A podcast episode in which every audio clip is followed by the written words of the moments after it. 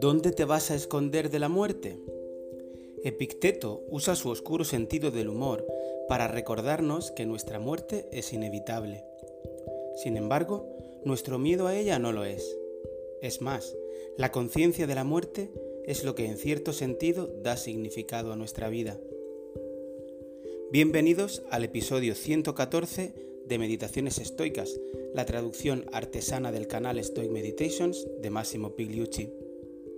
Las reflexiones de hoy provienen de Epicteto, en Discursos 1, 27, 7, 8, 9 y 10. Cuando la muerte parezca un mal, hay que recordar que es necesaria y que no la puedo evitar. ¿Qué hacer? ¿Dónde escapar de ella? No puedo escapar de la muerte, pero al menos puedo escapar del miedo a ella.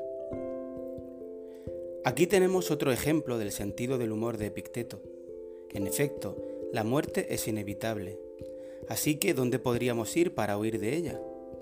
En el fondo tratamos un tema importante, que además ocupa un lugar central en la filosofía estoica. Dos elementos son esenciales aquí.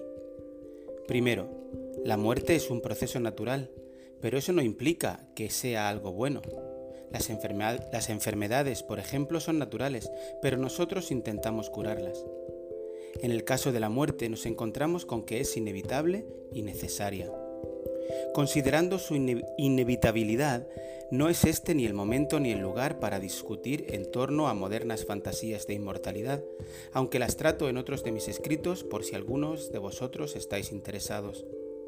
Tan solo estipulemos que hasta ahora y posiblemente hasta un futuro indefinido, la muerte realmente es inevitable. Y también es necesaria en el sentido en que permite a otras personas nacer en un planeta finito y limitado con recursos igualmente limitados. La muerte es un paso más dentro del proceso continuo de reciclaje cósmico.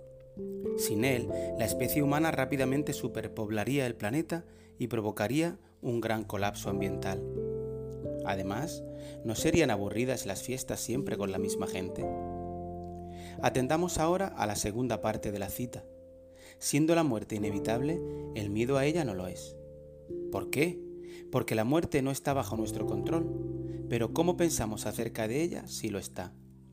Por supuesto, Epicteto sabía que el miedo a la muerte es algo instintivo en todos los animales, y hoy sabemos que el instinto de supervivencia ha quedado bien registrado en nuestros genes por la selección natural.